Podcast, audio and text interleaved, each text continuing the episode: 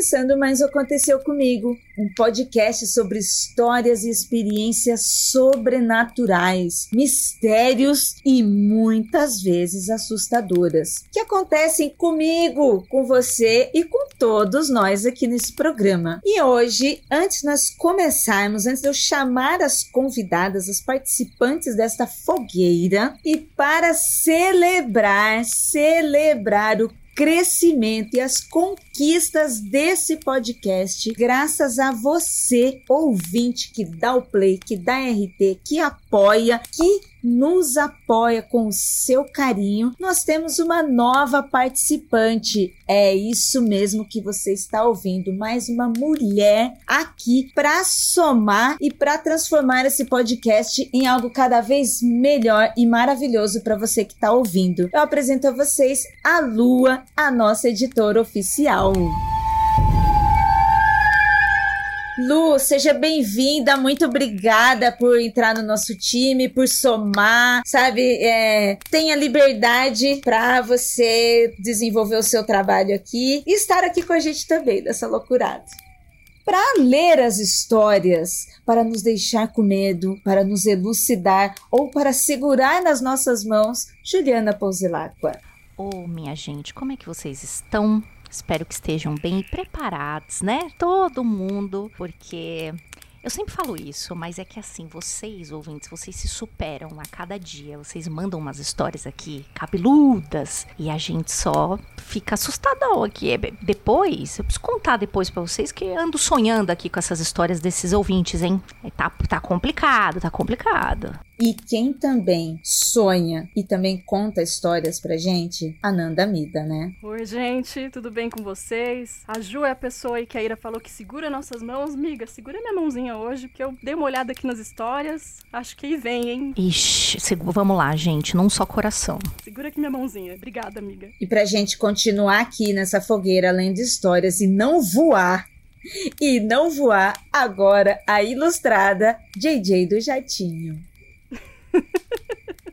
Oi, pessoal, tudo bem? Agora, gente, aquele chapéuzinho de avião. Quem aí costura, me chama, tô interessada. É, muito obrigada mais uma vez aqui no Aconteceu Comigo para ler essas histórias aterrorizantes. Hoje eu vim aqui para não dormir de noite, hein? Estou botando fé nessa pauta hoje. E você que está chegando agora, que talvez seja o primeiro programa que você esteja ouvindo, né? Primeiro de tudo, boas-vindas, né? Sente-se aqui conosco em volta da fogueira e saiba que neste podcast nós lemos relatos de casos insólitos, casos sem explicações, casos misteriosos que são enviados pelos nossos ouvintes. Nós lemos com todo respeito e carinho, comentamos sobre e nos últimos episódios, inclusive, comentamos sobre coisas parecidas que nos aconteceram. Então, de vez em quando, pode ter também uns relatos destas que vos falam aqui, tá bom? Então, pegue seu marshmallow, sentem aqui com a gente em volta da fogueira e bora para as histórias?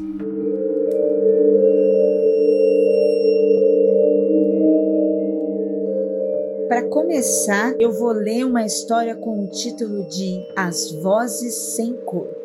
Olá, investigadores! Essa história que irei contar não aconteceu comigo, mas com o meu pai e os seus colegas de trabalho. Ele nunca me contou isso diretamente. Havia contado apenas para minha mãe e decidiu contar enquanto eu escutava o MFC 129 Aconteceu Comigo 8. Muito obrigada por nos acompanhar há tantos anos, viu? Certo dia, uma funcionária de uma empresa, uma empresa metalúrgica, chegou às quatro e meia da manhã para trabalhar e foi ao almoxarifado. Chegando lá, num dia a dia normal, no cotidiano que ela já estava acostumada, abriu a porta e ainda com as luzes apagadas, ouviu um bom dia. Na hora, ela sabia que não tinha ninguém ali, pois só ela estava chegando no lugar para abrir. Ela ficou com muito medo. Chamou meu pai, que estava vindo, né? Estava próximo dela, mas estava vindo logo atrás dela, em busca de socorro e estranhou aquilo. Ele foi, ligou as luzes, olhou por todo o espaço e não havia ninguém. Passados alguns dias, outro colega que estava na mesma empresa, próximo às sete da manhã, aquele tempinho que tá aquele aquela penumbra no trabalho, sabem que a gente tá abrindo tudo, tá meio silencioso, ao mesmo tempo tá começando os barulhos do dia a dia. Quando ele ouviu atrás dele perto dele, perto da nuca, no quentinho, assim, sabe? Sabe quando você tá de manhã feliz, que você tá animado e ele passa por um corredor onde não tem ninguém quando ele escuta um bom dia. Ele se virou assustado e não viu ninguém. Olhou ao redor, viu um colega mais próximos, a alguns metros, cumprimentou e perguntou se havia sido ele. O colega, surpreso, sem saber do que se tratava, disse que não, né? Não, só estava por ali, chegando ao trabalho como ele. Um dos fundadores da empresa tinha o costume de aparecer em horários diversos para verificar se os funcionários realmente estavam trabalhando e tinha o costume de chegar silenciosamente por trás e cumprimentar. O detalhe é que esse senhor morreu de câncer e de uma forma muito, muito cruel. Foi difícil para ele e para a família. Bem, não se sabe se era o espírito desse senhor, mas quem trabalhava lá ficou com medo até hoje. Olha, eu tô feliz que ele só falava bom dia, né? Cortês. Eu ia dizer isso, achei muito cortês da parte do espírito dar bom dia pros funcionários, que é o mínimo que a gente espera, né? É, então, ele podia fazer, já que ele tava ali vigiando pra ver se a galera tava andando na linha, ele só falava bom dia, eu acho que Gostei desse espírito. Ele tá, assim, pau a pau com a Suzane, hein? Suzane não, Suzane. oh, se você não conhece a história da Suzana, gente boa, por favor, volte um episódio. Você não vai se arrepender. É, então. Eu achei tranquilo também. O meu pai, ele, ele, meu pai ele já faleceu, não teria como ele contar histórias para mim agora, a não ser que fosse por outros métodos não convencionais. Ele a gente morou aqui em São Paulo, numa região periférica bem longe, né? Meu pai morava em Parelheiros. Ele morava e trabalhava lá. A gente estava no interior, depois a gente até veio aqui para São Paulo, moramos perto. Não deu certo, voltamos para o interior e meu pai ficou lá. Ele morava em alojamento de empresa. E fora o dia de trabalho, depois você não tem o que fazer, sabe? Não tem, né? Só tem a empresa, né? Não é nada divertido, né, gente? Trabalhar o dia inteiro e ainda se divertir no único lugar que você tá trabalhando. Então, meu pai saía pra ir pra vilas, né? Pra ir nos, nos lugares ali ao redor, em algum barzinho, passar o resto do dia. E ele sempre contava de histórias assim, que ele. Meu pai, ele morava no alojamento da empresa, da firma, mas era só ele. Teve uma época que só ficou ele, não tinha mais ninguém. Então, a, a empresa, aquela coisa de lugar bem distante, lugar mais isolado a segurança do portão assim é, é eletrônico. Então meu pai vivia sozinho lá à noite sabe? Em épocas assim, completamente só. E ele falava que às vezes ele saía, ia pra vila, aí ele ia pro bar, tomava umas e tal. E aí quando ele voltava, assim, de madrugada, ele falou, ele falava que encontrava, muitas aspas, várias pessoas no trabalho ali. Aí ele dizia: bem, eu não sei se eu tinha bebido demais ou se eu estava influenciado pelo ambiente, mas eu cumprimentava também. Tá certo, tem que ser educado. Na dúvida, seja educado. E, assim, quando eu li essa história, eu pensei a mesma coisa. Eu falei, pô, uma história curtinha, uma história simples. Muito obrigada, tá, por ter enviado pra gente. Eu adorei, porque eu lembrei dessa situação do meu pai também. E lembrei que o meu pai transformava a situação em algo cômico, né? Porque, pô, você de madrugada, num lugar longe, isolado, escuro, num lugar opressor, né? Porque trabalho, né? Fábrica, aquela coisa opressiva. De repente alguém tá falando com você, né? Então, melhor a gente dar risada, cumprimentar, trocar uma ideia, contar uma piada, né? É porque precisa continuar trabalhando para poder ter dinheiro, né? Imagina se você surta e daí o perrengue para encontrar outro é melhor, tipo, não tá vendo mesmo, dá um oi, dá um tchau e já era. Nossa, Jay, faz todo sentido. Essa história lembrou muito uma história. Bom, já é sabido por algumas pessoas que eu trabalhei numa rádio FM de São Paulo, né? Essa rádio ela foi fundada por dois caras, sócios. E um ano antes de eu entrar lá, se eu não me engano, um desses sócios faleceu. E depois disso, várias pessoas viram esse senhor. Não foi uma só, não. Várias pessoas que nem sabiam que ele existia, né? Que viam ele andando exatamente nos arredores do estúdio que ele mais gostava de trabalhar, no estúdio que ele mais gostava de ficar. E corria essa história de que ele tava. Eles tiveram alguns atritos, né, durante essa sociedade e de que esse senhor tava mal resolvido com essas questões burocráticas, assim, da rádio. Essa é uma história de lenda urbana que não sei se tão lenda assim, né? Muito recorrente lá onde eu trabalhava. Olha, Nandinha, eu já passei por um trabalho numa situação parecida com essa e até pergunto para você e pra Ju aqui é, sobre isso, a possibilidade de se criar entidades, entendeu? Porque eu também passei por uma agência em que no passado, mesma situação, o cara teve um sócio, morreu e tal, e quando eu entrei, o cara já tinha morrido há muitos anos, já não existia mais é, nem os traços dele ali, né, em termos de sociedade, sabe, burocrático, nem isso não existia mais. Mas para mim, eu que era nova ali na empresa, eu encarava aquilo como se fosse uma entidade, gente, uma lenda, criar uma pessoa aqui, porque todo mundo tinha medo dele. E sabe, como assim? Pessoas que nem conheceram, nem sabiam de nada, morriam de medo. E assim, morriam de medo de, por exemplo, não querer ser o último a fechar o escritório. Que tinha medo que ele aparecer, sei lá, ia matar as pessoas ali. Tinha uma, te uma telefonista lá, né, da emissora que trabalhava no período da madrugada, que ela levantou uma vez porque achou que a rádio estivesse sendo invadida. E ela foi atrás desse senhor e falou: o senhor não pode entrar aí, o senhor não pode entrar aí. Quando ela chegou no fim do corredor, não tinha ninguém. Ai, socorro!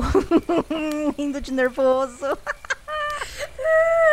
Aí ela falou: ah, tá bom, né? E voltou e continuou trabalhando assim. ah, tudo bem, pelo menos não era ninguém, eu posso voltar a fazer minhas coisas. Aqueles casos que talvez fosse pior ser uma pessoa viva mesmo, né? É, então, tipo, eu acho que ela ficou feliz até. Exato. Que medo, que medo. Nesse caso, vivo ou morto, que medo, nossa. Pois é, imagina você trabalhando sozinha de madrugada, né? Eu lembro que nessa época, período da madrugada era só telefonista, locutor, no máximo operador de áudio. Três pessoas no lugar que era, um, era enorme, sabe? E cheio de vidros espelhados, né? Dá pra você. Nossa imaginar muita coisa. O lugar pede, né? Parece hotel, né? Não tem como não pensar no iluminado, entendeu? Hotel antigo, essa cheia de coisa. Então, é a mesma coisa, ver esses lugares antigos, assim, essas decorações que já foram muito glamurosas e que hoje em dia, né, são meio breguinhas. Mas eu olho para aquilo e penso, gente, esse lugar tá pedindo, pedindo pra ser possuído e matar a gente. Então vamos ao nosso próximo relato desta fogueira, que se chama Sonho Longo Demais.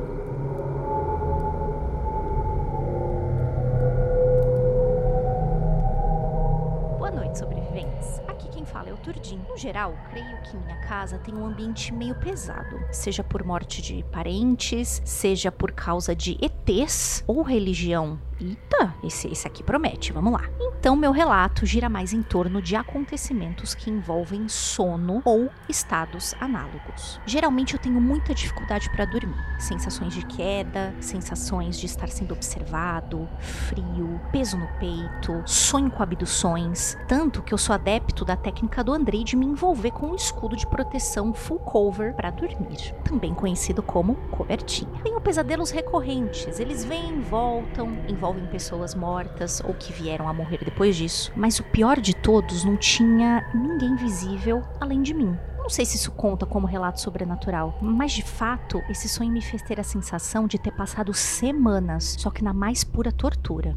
Isso ocorreu faz uns dois anos e na época a cabeceira da minha cama era bem embaixo da janela. No meu sonho, eu estava ali, na minha cama, acordando. O sonho era tão realista que eu inicialmente achei estar acordando de fato. Só que quando eu tentava levantar, estava paralisado. Eu não estava duro, enrijecido, mas como se tivesse amarrado por uma espécie de cordas invisíveis. A minha prisão parecia depender do meu esforço. Quanto mais força eu fazia, mais falta de ar e peso correspondiam ao meu esforço. Até que aconteceu. Os vidros da janela estilhaçaram e caíram todos sobre mim, causando bastante dor e finalmente me fazendo acordar ali na cama novamente. Já acordado, fui tentar levantar e eu estava preso naquela situação de novo. Fazendo extrema força para levantar, eu era sufocado até perder a consciência e acordar ali mais uma vez. Foram inúmeras tentativas. Eu me lembro da sensação de pavor que fazia um frio vir de dentro. Lembro bem de uma das minhas tentativas que foi meramente pegar o controle remoto para ligar a TV e tentar iluminar o quarto, o que evidentemente iria resolver tudo. Contudo,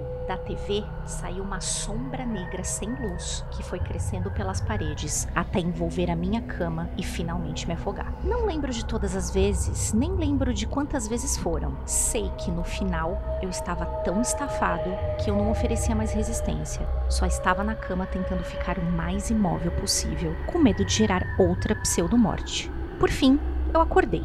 Aparentemente eu tinha feito tanta força que estava todo dolorido. Nessa época eu tinha um problema com ansiedade que me fazia morder a língua dormindo e ela estava toda machucada. Ainda com medo, eu fiquei na cama quase uma hora sem me mexer, tentando nem respirar fundo e só levantando quando da janela veio a luz do sol raiando. A sensação foi de ter envelhecido uma década. Eu realmente não sei quantas vezes acordei e reacordei em meio daquele sono, nem sei se de fato eu acordei alguma vez durante a noite. Eu só sei que a minha cama mudou de lugar nesse mesmo dia. Enfim, só de escrever isso já me deu um pouco de falta de ar. Eu também. Gente, eu tô passada com essa história. Eu tenho uma teoria. Ih, fala. Ele é o Tom Cruise naquele filme No Limite da Manhã. Ih, Sim, sim. Me chamou muita atenção essa coisa do looping da paralisia do sono, né? Que é uma coisa que até recentemente aconteceu comigo. Eu tava dormindo, eu ao lado de Prater Zeldinha. Beijo, Frater Zeldinha. Beijo pra Terzeldinha. É, e fiquei nesse mesmo estado, assim, de estar tá tendo um pesadelo, saber que ele tava do meu lado, tentar chamá-lo, e quando eu achava que eu tinha acordado e tudo tinha passado, eu na verdade tava numa outra camada, né? E acontecia tudo de novo. A angústia, chamar ele de novo, achar que eu tinha acordado. Isso aconteceu várias vezes. Várias vezes. Da última, que foi a que eu acordei de fato, ele tava olhando para mim, falando: Nossa, você tá tendo um sono agitado, né? Eu falei: Nossa, eu pedi ajuda várias vezes, você não me ajudou. Tadinha. Vocês estavam sendo abduzidos por alienígenas, né? Porque a, a teoria do. Ah, obrigada, Jay. Muito mais tranquila. Obrigada por me deixar mais calma. É, porque a teoria do, do filme é essa, né? É, são alienígenas. Ele fica preso no loop por causa do sangue do alienígena lá. Esqueci, faz muito tempo que eu vi esse filme. É, Minha mãe fala que é o pesador, né? É, então. Então, eu acho que assim, a minha teoria é: ele foi, ele e a Nanda foram abduzidos por alienígenas e ficaram presos nesse loop, entendeu? E daí eles tinham que fazer alguma coisa pra sair desse loop.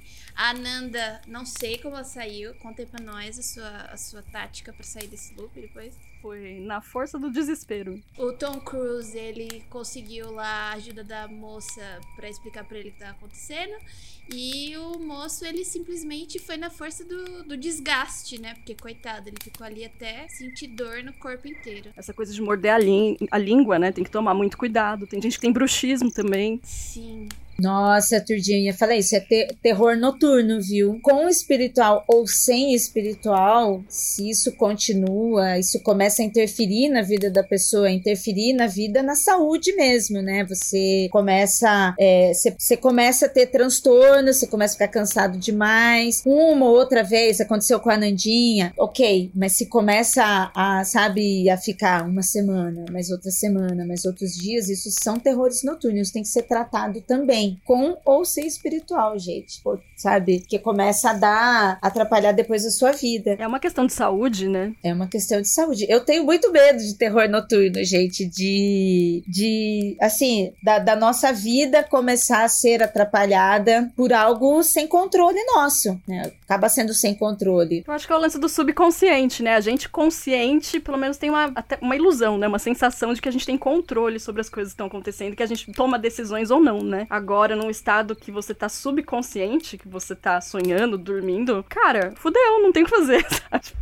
Exatamente. E vou falar uma coisa, qual sou muito partidária. Quem, eu vou mandar aquela frase famosa, hein? Quem me conhece sabe que eu sempre falo aqui nos podcasts. Cuidado nunca é demais. Primeiro você vai ao médico, se isso continuar te aterrorizando, tá? Porque como, né, as meninas falaram aqui, isso pode sim ser terror noturno, pode ser uma coisa que você não esteja conseguindo dormir direito, descansar direito. E isso, né, todo mundo sabe que acaba com a gente, né? A gente fica totalmente improdutivo no dia seguinte. Então você vá por por favor, ao médico, Turdim. Mas também, se precisar de ajuda do lado espiritual, por que não, gente? Eu acho que assim, ajuda nunca é demais. Vai nos dois, né, Ju? Exato, não deixe de ir ao médico, isso é muito importante. E também, como você disse, né? Ah, tirei minha cama debaixo da janela, né? Porque existem toda uma série de histórias, né? De que você não pode colocar a cabeceira da sua cama embaixo da sua janela, enfim. Assim, blinde-se de todos os lugares. Mas o importante é não deixe de ir ao médico e se precisar também de alguma ajuda espiritual, procure, né? Tente melhorar por todos os lados.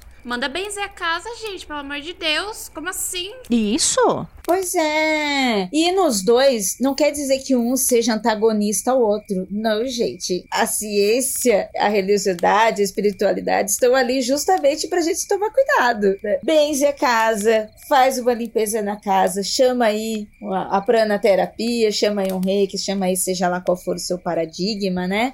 Chama o padre da sua paróquia. O que, que o padre da sua paróquia faz pela sua comunidade? Exato, exato. É, busque na sua religião. Chama o padre. Fala assim, padre, tô precisando que o senhor vá lá abençoar minha casa. Não fala nem limpar. Precisando que o senhor vá lá abençoar minha casa. Eu, eu fico pensando, né? Antes a gente falava tanto mais de padre envolvido com a comunidade, né? Hoje eu não ouço tanto falar assim, não. Vai lá na igreja, mas próxima, chama o padre. Fala, pá, tô precisando da sua ajuda. Vai lá dar uma é, abençoada em casa, em todo mundo que mora lá. É, isso é trabalho do padre também. Chama ele. Obrigação, né?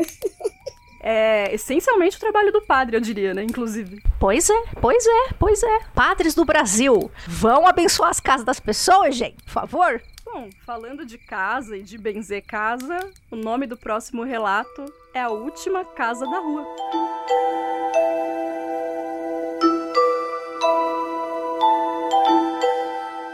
Olá, freaks! Meu nome é João Vitor, tenho 24 anos, moro em Mauá e tenho uma história que não aconteceu comigo exatamente, mas cheguei na hora do ocorrido com dois amigos meus e presenciei toda a reação dos sujeitos. Faz alguns anos, eu e meus amigos devíamos ter uns 14, 15 anos e gostávamos muito de ficar conversando em uma viela que separava uma rua mais movimentada da rua onde eles moravam. Passávamos horas de papo sobre diversos assuntos. Certo dia eu fui para essa tal viela e notei que dois de meus amigos estavam muito desesperados, extremamente vermelhos, com aquele ar de que acabaram de passar por um sufoco daqueles. Um deles era o Matheus, morador da última casa da rua, que tinha uma certa distância dessa viela onde ficávamos. Nesse dia, era por volta de 17, 18 horas, seus pais foram ao mercado e propuseram que ele poderia ir junto ou ficar na rua com seus amigos. Como ele viu meu outro amigo Lucas, a outra pessoa que passou pelo mesmo caso, ele escolheu ficar com o um amigo conversando.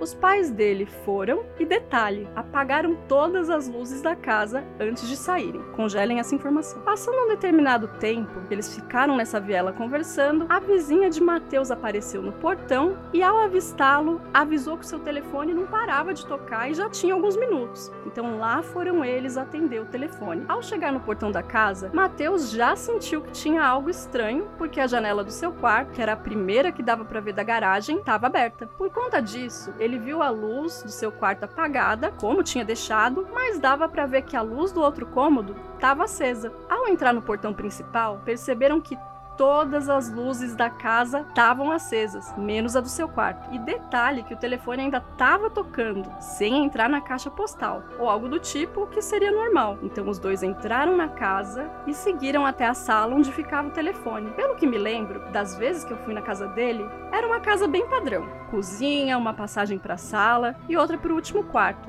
sendo que nessa última passagem tinha uma escadaria para o andar de cima, formando um pequeno corredor, justamente onde as luzes também não estavam acesas. Mateus foi atender o telefone e o Lucas ficou atrás na primeira passagem entre a cozinha e a sala. Quando ele atendeu, não ouviu nada, apenas o silêncio que o telefone deixou após ser atendido. Isso durou alguns segundos, que foram interrompidos por um mano, sai daí, que foi gritado pelo Lucas. Quando Mateus olhou para o Lucas, percebeu que ele estava em choque, olhando para o quarto e já fazendo o movimento de que ele ia correr muito. Quando se virou pro seu quarto, viu uma sombra negra com dois olhos bem esbranquiçados, mas fora de posição. Era um olho em cima e o outro meio para baixo. Como se eles estivessem escorregando para baixo do rosto, mas não conseguiram ver o corpo inteiro da coisa, pois ela já estava se escorrendo, apenas na espreita, esperando algo. Os dois correram, deixaram a casa do jeito que estava, sem olhar para trás, até os pais do Mateus voltarem. Foi nesse momento que cheguei e encontrei os dois na rua nessas condições, ainda sem entender direito o que aconteceu e se aquilo realmente era real. Ficamos discutindo isso por um bom tempo, tentando entender o motivo e o porquê daquela criatura resolver aparecer e chamar a atenção deles. Tentei achar uma explicação para ter acontecido aquilo, mas tudo em vão. Eu mesmo nunca vi nada parecido nem senti. Sempre era alguém que me contava mas o estado em que eu os encontrei me fez acreditar no que aconteceu. Fora que os pais dele também acharam estranha a casa estar completamente acesa. Caraca, que medo, que medo. Socorro. eu dei até uma olhadinha aqui para trás, eu não vou mentir não, hein.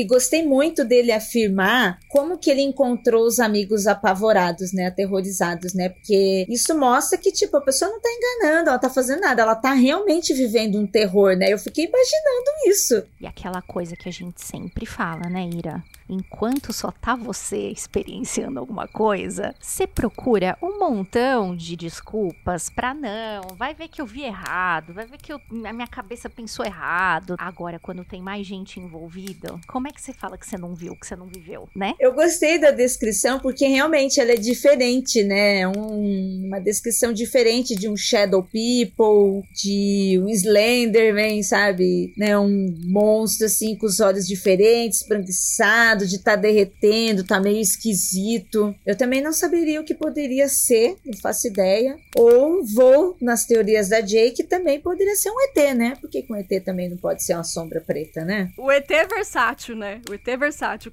Eu, por exemplo, não tenho palpite nenhum. Eu discordo dessa vez. Dessa vez é o demônio. Ih, meteu essa, Jay! Meteu essa. Não tem outra explicação.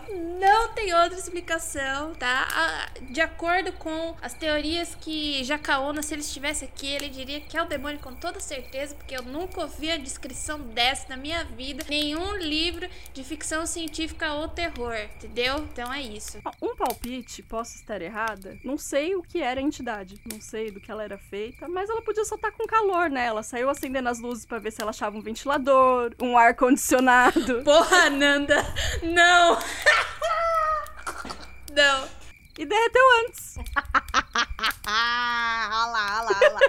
Ô, Ananda. Hoje tá abafado, né? A Ananda é aquele amigo que não acredita nos amigos desesperados. Ah, não. Acredito, acredito. Tiozinho, você tava com, com calor, queria um gelinho pra passar no pescoço. Você tá de madrugada, aí você vai na sua cozinha, tá a entidade de cueca abrindo a sua geladeira. Ô, oh, vim pegar uma água gelada aqui.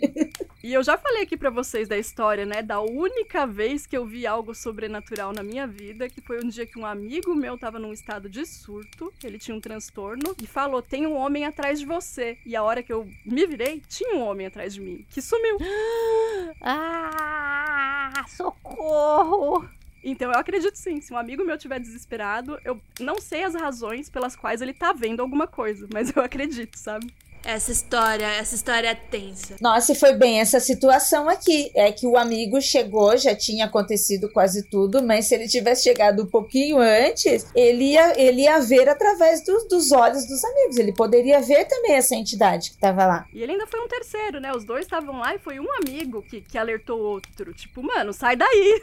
Aí os dois viram, né? Eu queria também fazer uma ressalva que eu sou uma pessoa que não gosta muito quando as pessoas, tipo, gritam sem motivo na rua, por exemplo, sabe? Porque eu me preocupo e eu acho que é alguma coisa que tá acontecendo. Você não fazer aquelas brincadeiras totalmente sem graças de tipo assustar as pessoas ou fingir que alguma coisa aconteceu de fato, na verdade é brincadeirinha, faz com que esse tipo de coisa, quando acontece, as pessoas acreditam em você de fato, porque você não, não tá ali pregando uma peça, entendeu? Eu, particularmente, fico muito brava quando eu me preocupo com o estado da pessoa, tipo, levo em consideração tudo que ela tá falando e brincadeira. Por favor, não façam isso. Porque é, se um dia de fato acontecer alguma coisa com você, como esse amigo relatando da história de outras duas pessoas, faça com que, tipo, realmente converse com você, é, fale um pouco sobre a situação, tente encontrar alguma solução, né? Vai saber, não sei o que aconteceu depois com eles, mas provavelmente eles ficou ali uma história que, para sempre entre os três, mas que todo mundo se acreditou e levou a sério. Então fica aí a ressalva: não grite na rua por nada e não,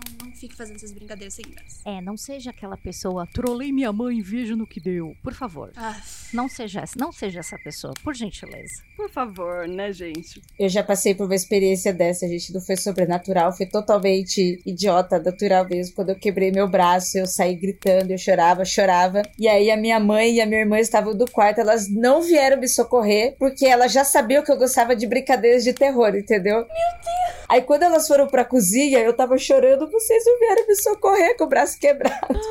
Ah, amiga! Aí minha mãe não sabia se ria ou chorava. Aí ela falou assim: Você fica fazendo essas brincadeiras de terror em casa, a gente achou que era zoeira. Ai, tá vendo aí, ó? Ah lá, ah lá, ah lá. Ó. a realidade. Fui pro hospital depois, quase apanhando da minha mãe, da minha mãe ainda brigando comigo. Tá vendo, tá vendo? Faz esse tipo de coisa com a gente. Nunca mais, gente. Mas é isso mesmo. É, Aí eu sou obrigada a estar fechada com a sua mãe.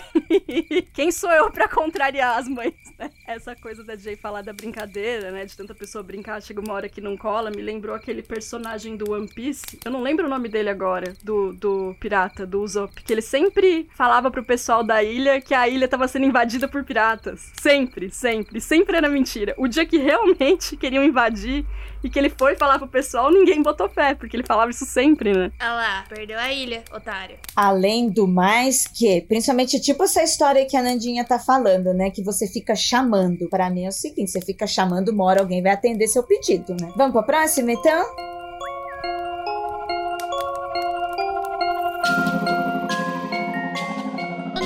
Próxima história se chama Objeto Estranho. Olá, Mundo Freak! Me chamo Fernanda e essa história ocorreu em setembro de 2011, quando eu tinha 13 anos. Era a primeira vez que eu estava indo passar alguns dias no sítio de uns amigos da família, um lugar no interior do Amazonas, a cerca de 3 horas da capital. Até então, lá não havia energia, nos guiávamos de noite somente por velas e as apagávamos quando íamos dormir, ficando tudo numa completa escuridão. Dormíamos todos em redes na varanda por ser mais arejado, um clima friozinho, bem agradável. Numa dessas noites, tínhamos ido dormir por volta das 10 e meia da noite, mas acabei acordando de madrugada. Porém, pelo lençol, percebi uma certa claridade do lado de fora. Quando descobri meu gosto para olhar o que era, havia um objeto do tamanho de uma bola de basquete em formato oval, de um amarelo fluorescente, muito brilhante. Não fazia som algum, pairando no ar e indo de um lado para o outro em uma velocidade relativamente ágil, às vezes indo para cima do telhado e em seguida voltando. Era algo de aparência realmente futurística que parecia ter saído de algum blockbuster. Fiquei completamente em estado de choque e com os olhos vidrados naquilo. Não consegui nem mesmo pegar o meu celular para tirar uma foto ou algo do tipo. Só me recordo do medo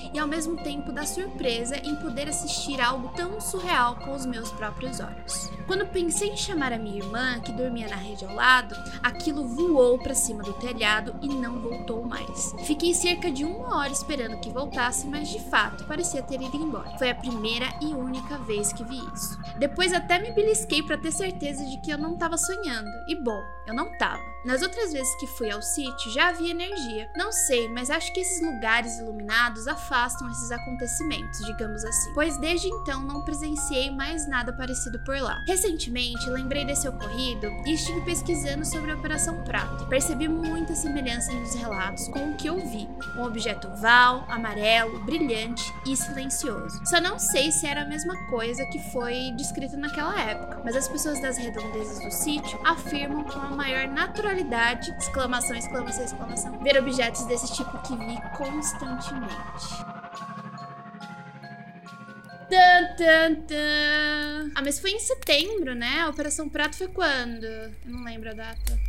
Eu não lembro também. Sensacional essa história, sensacional. Fernanda, beijo para você, obrigada por compartilhar. Lá do Amazonas, do interior do Amazonas, eu tô muito feliz de receber uma história do interior do Amazonas. Dormi na rede, cara. Que delícia. Nossa. A luz de velas. Fazia muito tempo que a gente também não recebia história de orbes de luz. Eu sempre achei assim o um negócio. Eu não tenho opinião alguma sobre isso, porque. Cara, Ira, eu acho que nem é um orbe mais, viu? Porque ela disse que faz zumbido, né? Teve mais reação ainda, né? É, entendeu? Ela via subir e descer bastante, ela via ir e voltar. O orbe é mais uma coisinha flutuante, mais calminha. Que passeia, some, né? Não, isso aqui continua. Eu achei assim, nossa. Parece um, uma espécie de dronezinho. Então, é, é, esse relato foi em 2011 e a Operação Prato foi em 78, né? É, só que como ela fala ali no final que com muita naturalidade as pessoas veem esse tipo de coisa constantemente, é, será que ficou algum resquício?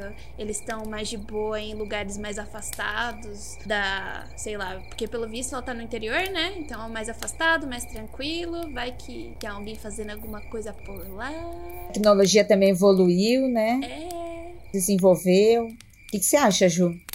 Olha, eu e assim, o fato, né, o que eu achei mais assim legal, né, do, do relato da, da Fernanda foi que ela assim falou: olha, lembrei desse negócio, lembrei da Operação Prato, fui pesquisar, né? Assim, vamos ver o que, que tem de, de igual aqui. Me parece que tem alguma coisa igual. Eu não acho que essa pesquisa foi à toa, não, viu?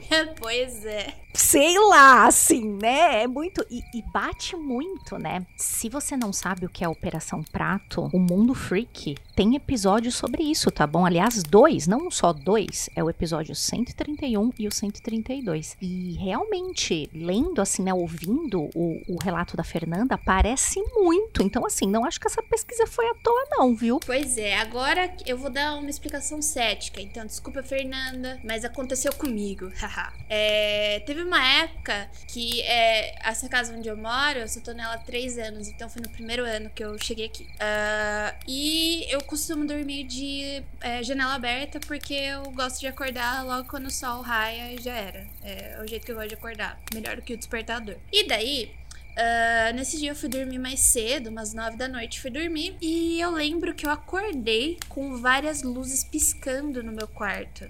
E tipo, meu quarto, a TV não é ligada, ela é fora da tomada. Eu não tava nem com meu relógio, que tem aquele sensor, sabe? Que fica acendendo e apagando para ver os batimentos cardíacos. Não tava no meu quarto. E eram luzes azuis vermelhas e amarelas. E tipo, eu acordei e eu vi aquilo tudo piscando. Eu vou assim, caraca, eu tô num, é um sonho, eu tô no meu quarto vendo essas luzes, é um sonho que tá acontecendo. Daí, tipo, parou. Daí eu olhei assim, levantei, não vi nada, fui dormir né? Não sabia se era sonho, não sabia se tinha acontecido de fato, fui dormir, tava meus 11 de sono. No outro dia, eu acordei, trará, lembrei, falei assim, ah, deve ter sido sonho, não foi nada. Beleza. Fui dormir de novo cedo. Quando eu acordei de madrugada, era uma ou duas da manhã, de novo com aquela luz. Então eu falei assim, ah, não, não é possível. Quando eu levantei, era o guardinha da rua que ficava aqui na frente às vezes pra ajudar o pessoal a entrar. Poxa, guardinha! Quase apareceu, não aconteceu comigo, hein, guardinha? Eu fiquei muito puta, mano, porque eu achei que eu tava ficando louca, velho. Mas é, é diferente porque, pô, ela tá no interior do interior. Aqui eu moro perto de uma fazenda, mas assim, não era um guardinha passando na. No... Eu ia falar isso, no meio do mato, no sítio. Sacanagem, né? Mas enfim, não sei, vai que alguém tava ali com uma luz, uma luzinha trolando vocês, não sei, enfim. Alguém, o Saci, né? O Saci atrás da árvore. Eu ia falar isso. Eu ia falar dos encantados da floresta, né? Que foi uma possibilidade que a gente não pensou aqui ainda. Pois é, né? Pode muito bem ser. E aí, os encantados, hoje em dia, tecnologia, todo mundo tem celular. Não é todo brasileiro não tem dois iPhone agora? Ah, é.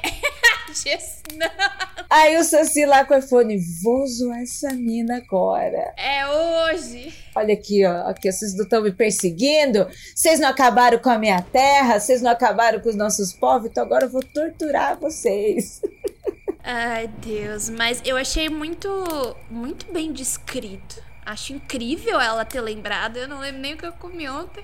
Mas tudo bem. E a descrição é muito legal porque eu senti que às vezes parecia ser um drone, mas, pô, velho, quem vai estar tá com um drone no meio do. Pelo amor de Deus. Eu tive a mesma impressão. E se você achar esse alguém que tá com um drone no meio do mato, você dá uma paulada nessa pessoa, porque é sacanagem isso aí. Está autorizado, sujeito a paulada, fazer isso com as pessoas e não avisar, viu? Sujeito a paulada. Muito bom. Eu acho muito estranho histórias com orbes de luz, com fatos como esses, assim, entendeu? Alguns outros, os fofossustos, por exemplo, a gente brinca, a gente leva na emoção, ai que bonitinho, um espírito assim assado, um encantado, um orixá, tá dando uma mensagem bonitinha, mas tipo assim, quando mistura uma coisa meio tecnológica com nada, com nada, gente, nada, se fica mais ainda, é mais ainda absurda a nossa existência, sabe? Planeta, pessoa, sabe? Essa coisa bem filosófica, o que que estamos fazendo aqui, da onde viemos, o que que é essa luz? É muito sem explicação.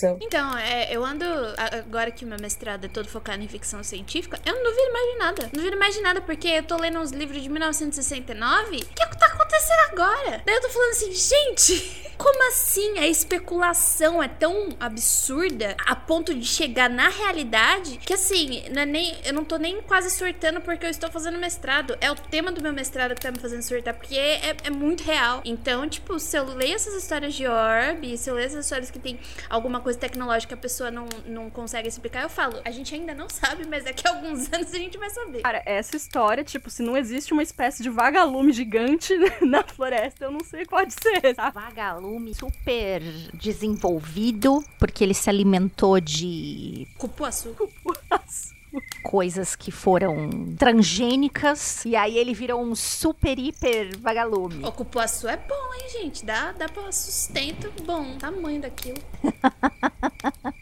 Mas dá uns monstros bem legais, hein? Isso que a gente tá falando, hein? Nossa, com, a, com alimentação agora, sim. Tóxico, né? Os venenos, tudo liberado aí, ó. Nossa. Agora já é.